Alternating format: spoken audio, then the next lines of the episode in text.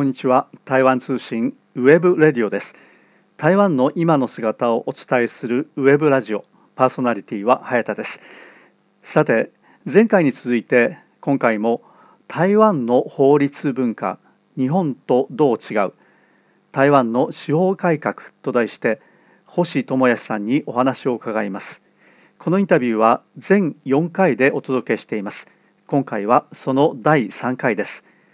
前回第2回に続いて裁判員制度導入の話から入ります。それではお聞きください。一体感みたいなものは日本ほどはないはずなんです。台湾って司法界って、ね。日本ってこう一体感がある中でこうみんなで裁判か裁判員裁判頑張ろうって言ってやってあそこまでしかできないと、うん、台湾一体感ないのにバラバラなのに、うん、おのおの頑張ってやろうとしてるんですよね。そこはだから裁判官としては、まあ、今までの汚名を晴らしたい。で検事としてもまあ特にそこまで問題ないけどもうまくいったらいいよね。で弁護士としては、新しい制度が始まれば儲かるじゃないですか、チャンスとしては。なんでおのおののこう打算があった上でこうすごい頑張ってますよねメリットがあるわけですね、メリットはすごいあると思いますよ。だって弁護士からしたら今のうちに裁判員裁判のこうノウハウを掴んでおけば、うん、他の弁護士ができない時に案件いっぱい受けて評判が良ければ今後案件いっぱい入ってくるじゃないですか、うん、だから今までこう案件少なかったような若い弁護士としてはチャンスなんですよね。あなるほど。ね。あの年いった弁護士今更勉強しないでしょ？その辺は、うんうんうんうん、という。なるほど。そういった意味でその放送会全体としては、頑張ってでそれで最終的にこう司法のこう信頼が上がっていけば、うん、国民がもっと司法を使うようになるじゃないですか、うんヤクザに頼んだりしないで。政治家に頼んだりしないで、で、司法に来ればいいで。で案件増えれば弁護士としては儲かる。まあ裁判官とか検事からしたらあんま嬉しくはないのかもしれませんね案件増えるのは あの、えー、給料が決まってて仕事がそうですよね、えー、かもしれませんけども、まあ、まあでもでもほら、はい、あの今みたいに何かっていうと後ろ指を支えれるよりはいいでしょ。うなるほど。ああ裁判官なんだ。もうかあ検事なんだ。どうせ裏で何かやってんでしょみたいなこと言われるよりは、うん、やりがい出るんじゃないですか、うん、褒められた方が人間としては、そういう面ではいいことあるんですよね。あのまだですねえー、これからというところで、まあ、いくつか案件が進んでいかないと、まあ、わからないと思うんですけれどもその裁判員になる人っていうのは一般市民ですよね。はい。6人。あと補欠が2人かな、はい、じゃあそういった人たちがあの裁判員に指名されて本当に行きますかね台湾の人たち。時間かか僕あの、うん、なんだかんだ言って日本より来ると思いますよ。そうですか、うん、あのほら日本人が裁判員裁判嫌いな理由ってあの、うん、昔でも67年前の最高裁の資料では、人の人生に影響したくないとか、もっと直接的に怖いとか、休みが取れないとか、そういうのあるじゃないですか、でも台湾って少なくとも 3, 番3番目のこう休みが取れない有給取れないって日本語ではないでしょ、まあ、まあ会社によるかもしれないですけど、ね、基本的には、はい、というと、ええ、あいいよっていうのが多いかもしれないね、しょうがないですし、はい、あの国がやってますから、え、であと人の人生に影響したくないってこれは人によるとは思うんですけども、日本語ではそれほどきつくないと思うんですよこのこの点は、うん、むしろ影響したい。うんむしろね。一言言いたい。言。いたいで、はい、であとはで怖い、うん、これ僕なんて言うんでしょうそれはあのキーモンとかマズーとか言ったら狭い社会なんでそれは怖いかもしれませんけど。あもうみんなが知り合いだっていうことですよね、台北高尾じゃないでしょ。なるほど、でほら日本でいうとこのいわゆる暴力団関係の方の案件で、うん、こう裁判員になったらつけ回されて怖いねっていうのもまあ台湾それほど発生するとは思えないですし。それはどうしてどうしてですか？ん？だって暴力団とかそういう反社会勢力のその一般人に対する影響の仕方が日本社会ほどこうなんていうんですかね恐怖を与えるようなものじゃないでしょ？台湾的には。あのその世界の中で収まってる話ですか、ね、あそうです。一般市民にあまり影響しないというのはそういうとこ行かなきゃないじゃないですか。なるほどなるほど、うん、でも日本ってちらほらあるでしょ、うん、そういう違いがあるんでだから不安要素が日本ほどない、うん、うん、あるとすればむしろ台湾的な10時行ったのに11時に来たり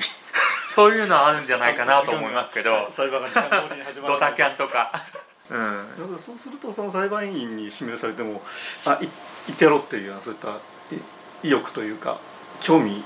は台湾の人たちの方がずっとあるということですね。もうあの1年目の通知はもう発送してるんでもうだいぶか多くの人があのあ裁判官裁判の通知が来たよっていうあの今年選ばれるかもしれないよっていう通知が来たっていうのをフェイスブックなんか上げてますけど大抵の僕の見る限りは結構あの前向きに「来た来た来た」みたいな感じですよね。ああなんかう嬉しいと言っちゃちょっとあるかもしれないですけどもなんかちょっと名誉な感じに。名誉っていうかあ、うん、本当だみたいな。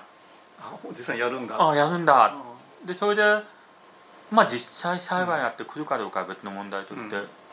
ちょっと意外でしたよね反応。うわ来ちゃったどうしようじゃないんですもんねみんなね。そうですか。ね。うちなんかあの日本の家で来たんですけど嫌がってましたねご当人は。ご家族が、ええ。あそうですなんだこりゃみたいな。じゃあその台湾の今のその司法改革の重点っていうのはやはりこの裁判員制度をどう運用していろいろありますけど、基本今メインはこれで刑事についてはこれですよね。刑事については。い。あと言われてるのがいわゆる一般の人にも分かりやすい判決文を書いたり僕はあのそういう用語をちゃんと使っていこうねっていうようなことは一生懸命やってますけどもね、うん、ただこれは難しいと思います。まあ、とても。あの以前日本から某某最高裁退職判事が来まして、えー、演説をした時に誰かがこう挙手をして台湾ではあのいわゆる裁判文のバイウェンっていうんですけどもバイウェンはいわゆる口語訳みたいな誰でも分かるような書き方を進めようっていう動きがありますが、日本ではどうですか?」って聞いたんですね。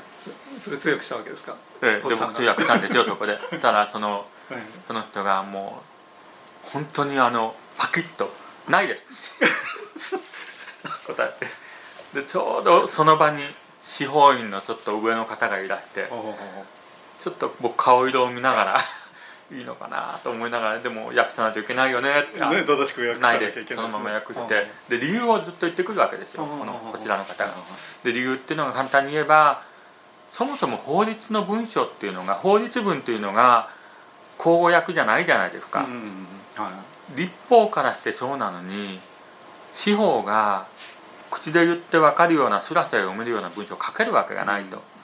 だから立法の側がちゃんとやってくれた上でそれに合わせて司法が変わればいいんだから立法がやってないうちはうちもいいんだっていうのが日本の共通した考えなんですよっていうことを言ったんですよ、まあ焼きながらヒヤヒヤしてましたよね。うわかわいそうだな大丈夫かな。でどう反応はどうだったんですか？うんそれはもうあの聞かなかったことにするみたいなんですよね。まあそれはしょうがないですよ。でも、うん、でも実際なんて言うんでしょう。日本みたいにほぼ興味ないですよ司法なんてみんな。例えば僕ら日本にいて最高裁でこういう判決が出ました、東京地裁でこういう判決出ましたっていうのはニュースで見ますけどそれに対して裁判員ダメだよねとか裁判員おかしいよねっていう人って聞いたことあります？僕はないです日本では。台湾で毎日ですけど日本じゃないです。でそう判決に対してこうこんな判決おかしいっていうのって少なくともメディア上は当事者かもしくはそういった問題にすごい関心を持って改革を行おうとしてる人ぐらい、うん、学者でさえ最高裁の判決に真っ向から間違ってるっていう人ってあんまりいない。台湾って全然違うでしょ？台湾って毎日のようにこう全ての判決にこう何らかのクレームがつく、でなおかつクレームの内容おかしい。読んでねえだろお前判決みたいな 感じのが多い。ですよね？結果だけ。結果だけ。に対してですね。ででもそれって見方変えればみんな関心あるんですよねそこそこね。日本って関心ないなさすぎですよ。それはその身近に司法があるってことですか台湾の人たちうなんですかね、うん、もだからいろんな見方あるじゃない。例えば日本でみんなが関心ない理由っていうのがそれが司法を信頼しているからなのかそれが雲の上のことだからなのか、それともなんか触らぬ神にたたになし的なものなのかっていうのはこれは僕ら分かんないですけども一般的な市民感覚としては僕3番なんですよね。触らぬ神にたたになしなんですよね、基本は。でも台湾ってこの辺はあのやっぱりああいう社会なんでこ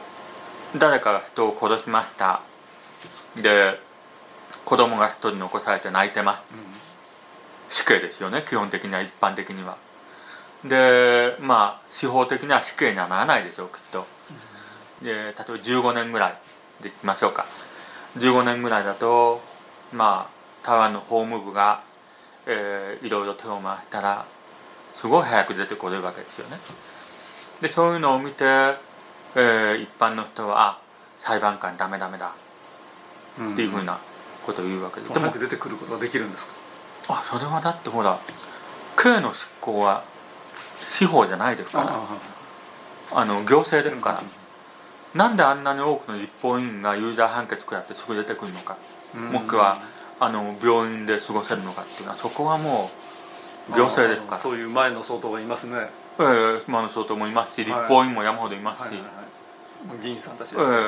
えー、だからそういうところでみんななぜか司法の方に文句言うんですよ、違うでしょと。刑の執行は法務部ですから行政なんですと。で行政だから立法委員会なんかされたら困るから立法から圧力かけられた際になんか早くどっか行っちゃったりするんだよね。仮釈放も。早いよね？みたいな話ね。でもみんなは分かってないんで司法の方に裁判官ダメだよね。なるほどそこ誤解があるわけですね。つい先日もあれですよ。あのどっかの立法委員があの空の執行が遅かったか早かったか長かったかしたんで、うん、司法院の予算を凍結するなんていうことを言ってて「おいおいおい」みたいな「立法院大丈夫かよ」みたいな話でしたけども。でそういう誤解も含めてなんて言うんでしょう。国民の司法全般に関する関心、うん。やっぱり高いですよね。それが理解なのか誤解なのか置いといて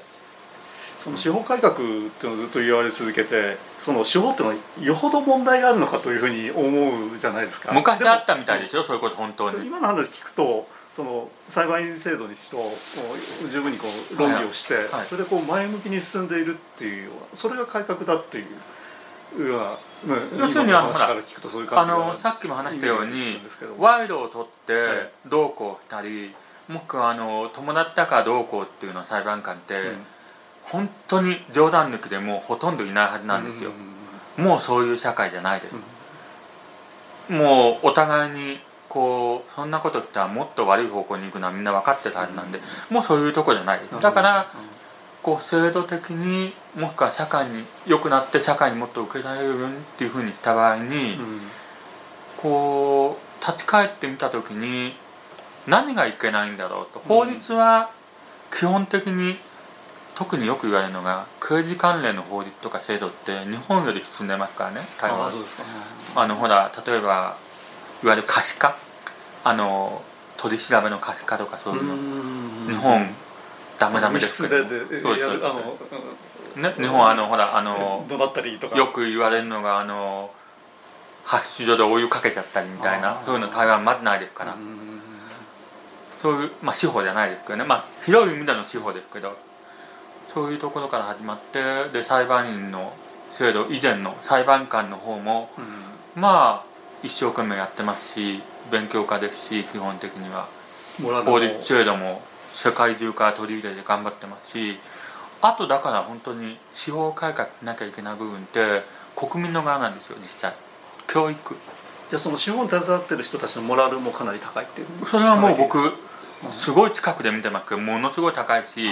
みんなすごいなんて言うんでしょう。こうしなきゃいけないっていう、うん、なんてやろう。あのちゃんとした立場をわきまえた考えを持ってる人がほとんどですよ。でそれがその必要なのはその一般の人たち、はい、市民に対する教育。であとはどういうことですか？あ要するにほら市民教育っていうところの2つに分けられると思うんですよ。一つは司法とは関わりがない一般市民。もう一つが僕も含めた司法教育を受けている、うんうん、えー、いわゆる法学部の学生なんかも含めたこの2つの部分があると思うんですね。で法学部の学生を含めたこの部分っていうのは基本的には将来的に司法を担っていく人間ですからちゃんとあの倫理から道徳からこういったものを学んだ上で法律的な考えを持って、まあ、将来進んでいくってここの部分。で彼らが例えば裁判官や検察官になった時に受ける教育っていうのは本当に厳しいものがあるんでここは僕大丈夫だと思うんですけども、うん、弁護士。弁護士。さっきも言ったように別のルートで勉強してますからここの部分のモラルとか倫理とかこの辺って僕うんあんまり言いたかないんですけどあんまりよくはできてないと思うんですよね。もし日本のいわゆる弁護士会なんかの基準で他の弁護士にこう何かのモラルなり何なりのこう要求した時に多分多くの人が処罰を受ける対象になると思う。台湾の場合。台湾の法律文化日本とどう違う。台湾の司法改革と題して星智康さんにお話をお聞きしています。このインタビューは全4回でお届けしています。今回はその第3回でした。次回第4回も続けてお聞きください。パーソナリティは早田でした。それではさようなら。台湾通信ウェブレディオでした。